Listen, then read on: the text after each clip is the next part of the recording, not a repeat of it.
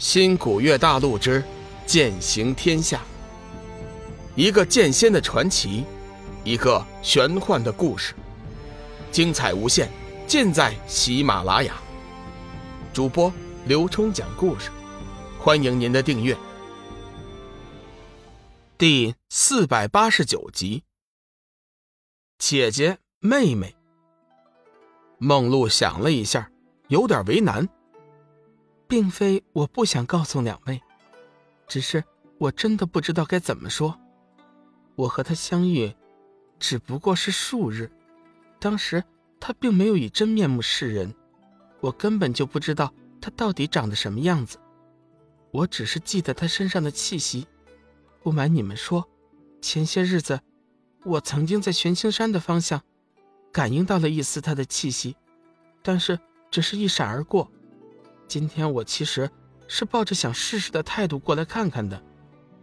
小玉不禁惊奇。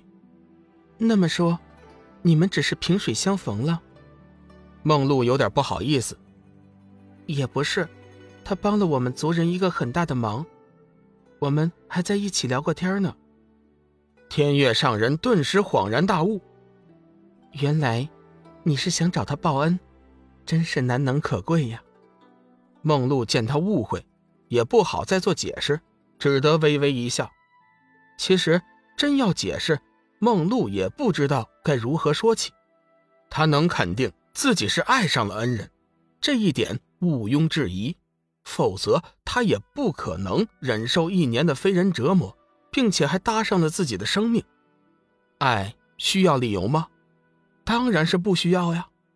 不同的人会给出不同的答案。至少人鱼一族是不需要理由的。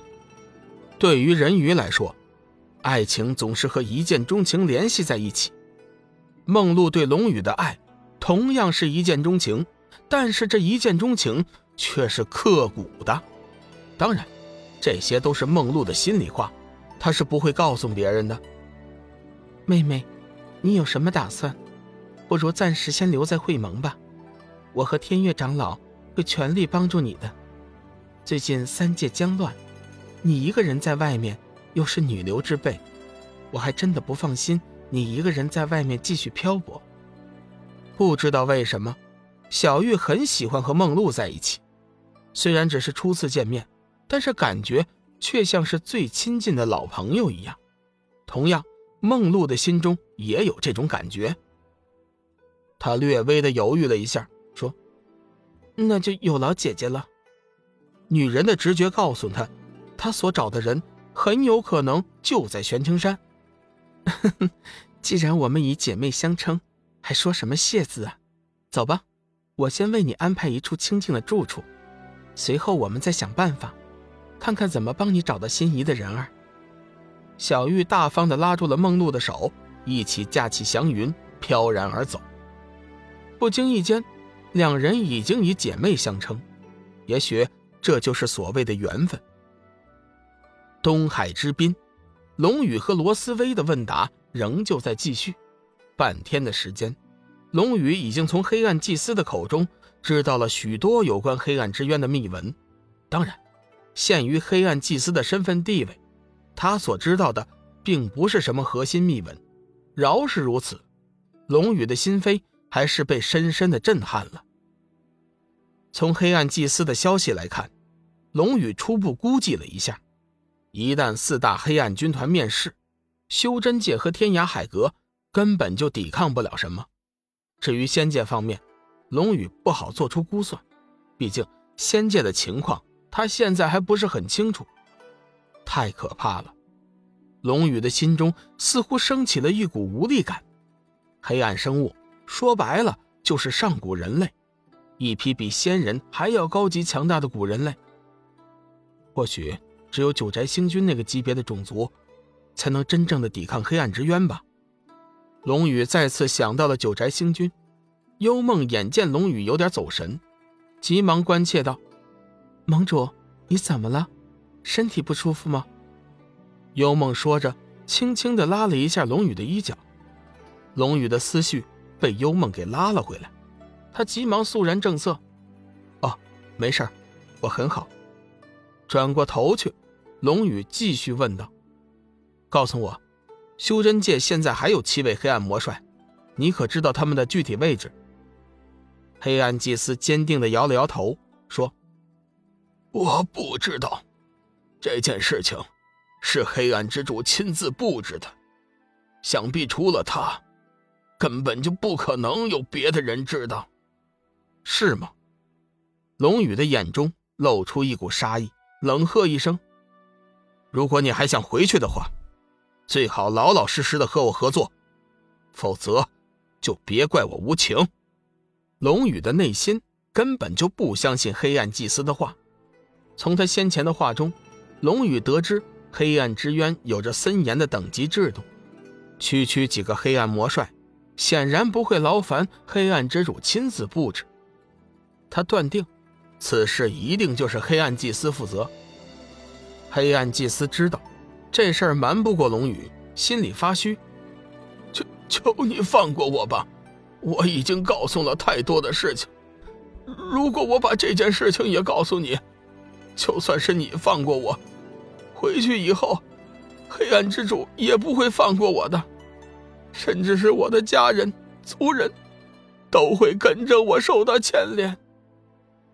你不要跟我说这些，我现在只想知道那些黑暗魔帅的下落。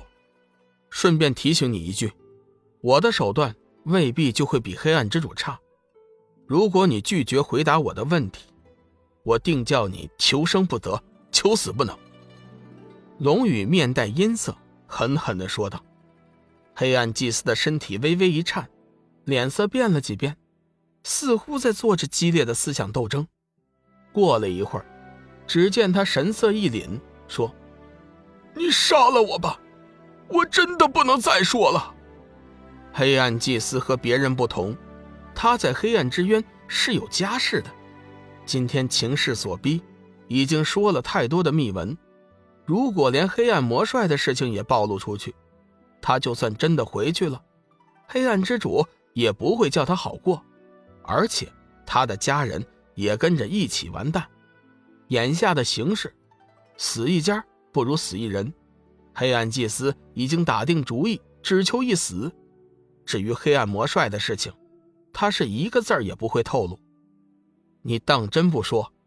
龙宇怒喝一声，黑暗祭司摇了摇头，我但求一死。龙宇冷笑一声，心念之间从眉心射出一道绿色气剑，正是那生命之灵所具。生命之灵进入黑暗祭司的身体，随即就开始侵蚀他的身体，破坏他的黑暗气息。只是片刻功夫，剧烈的疼痛就已经叫黑暗祭司的脸色扭曲，身体剧颤。杀了我！杀了我！黑暗祭司的眼中露出惊恐之色，不住的哀求。幽梦似有些不忍，微微动容。盟主，不如就放了他吧。龙宇叹息一声：“哎，幽梦，我知道你心地善良。”但是黑暗祭司却不是能够轻易放过的，我们必须尽快的找到隐藏在修真界的黑暗魔帅。比起三界生灵涂炭，我们即便是再辣手，也不算过分。须知对敌人的仁慈，就是对自己的残忍。有些事情做事，是不能够心软的。本集已播讲完毕，感谢您的收听。长篇都市小说。农夫先田已经上架，欢迎订阅。